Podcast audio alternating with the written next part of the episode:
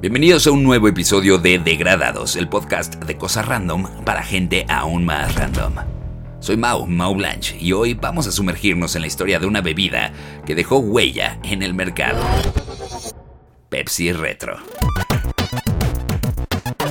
La Pepsi Retro llegó a México en 2011. Causó mucha emoción entre los amantes de los refrescos, ya que esta versión de la famosa bebida de cola, a mí me gusta mucho de esa, fue promocionada como una edición limitada, y su mayor atractivo era que estaba endulzada con azúcar natural. Esto en lugar del jarabe de maíz de alta fructosa que se usa en la mayoría de los refrescos modernos. Además de su sabor distintivo, Pepsi Retro se destacó por un diseño de lata que evocaba el estilo de los años 60 y 70.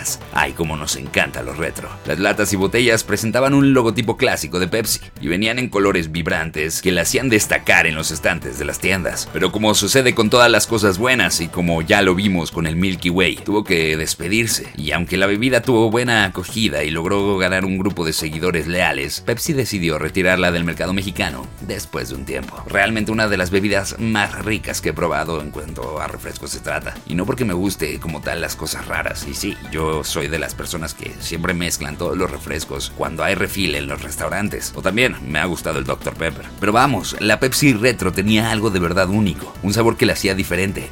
algo que la hacía destacar. Ya sabes, ese toque que tienen refrescos um, modernos, actuales, como quizás la Pepsi Kick, que tiene un toque distintivo, aunque no le llega ni a los talones. No hay una razón oficial de la retirada de Pepsi Retro. Pudo haber sido simplemente porque estaba destinada a ser desde un inicio una edición limitada. Pero, como suele suceder, hubo rumores y especulaciones. Algunos sugirieron que la decisión pudo haber estado relacionada con los altos costos de producción, pero esto nunca fue confirmado. A día de hoy Pepsi Retro es recordada con cariño por muchos mexicanos. La bebida es a menudo objeto de nostalgia y se menciona en discusiones sobre productos descontinuados que la gente quisiera que volvieran. Y claro que queremos que vuelvan. ¿Para que queremos un Flippy? Yo quiero Pepsi Retro. La historia...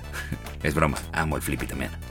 La historia de Pepsi Retro nos recuerda que a veces las versiones clásicas o retro de nuestros productos favoritos pueden ofrecer una experiencia única y valiosa. ¿Quién no recuerda estar buscando tu envoltura favorita del gansito? Y aunque estos productos pueden no durar para siempre, su impacto sí puede ser duradero. Y es con esto que llegamos al final de otro episodio de Degradados.